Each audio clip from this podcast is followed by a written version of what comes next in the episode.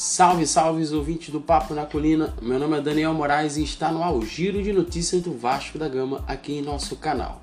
Vale lembrar que nós estamos em todas as redes sociais: Twitter, Facebook, Instagram e YouTube. É só procurar Papo na Colina e fazer parte dessa grande família. Desde já nós agradecemos pelo feedback que vocês têm nos dado nos últimos dias. Vamos começar o dia de hoje falando de Dedé. É isso mesmo, a direção do Cruzeiro sabe muito bem do interesse do Vasco no Dedé e não deve dificultar a saída do zagueiro. O Clube Mineiro aguarda uma oferta que seja boa para as três partes, ou seja, Vasco, Cruzeiro e também Dedé. O dia D para definição sobre a saída do zagueiro é, será, será na próxima terça-feira, quando o empresário do zagueiro vai se reunir com a diretoria do Clube Mineiro para tratar da liberação. O Vasco aguarda esse sinal para poder avançar na negociação com o zagueiro Mito Dedé, que pode estar voltando para a clínica histórica. Copinha. O Vasco estreou na Copinha vencendo a equipe de Carajás pelo placar de 5 a 1, com gol de Juninho, Laranjeira, João Pedro, Miranda e Arthur.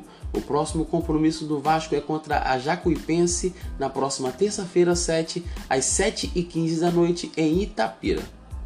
E nos últimos dias saiu o possível interesse do Vasco no meia Nico Gaetan. Porém, a diretoria do Vasco desmentiu esse possível interesse, ou seja, não há nada com esse jogador Nico Gaetan.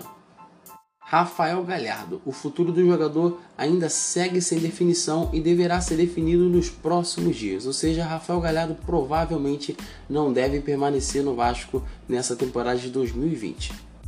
A nova contratação do Vasco da Gama, Germán Cano, vai chegar no Rio de Janeiro nesta segunda-feira às 9h30 para já se preparar para a pré-temporada visando o Campeonato Carioca. William Maranhão.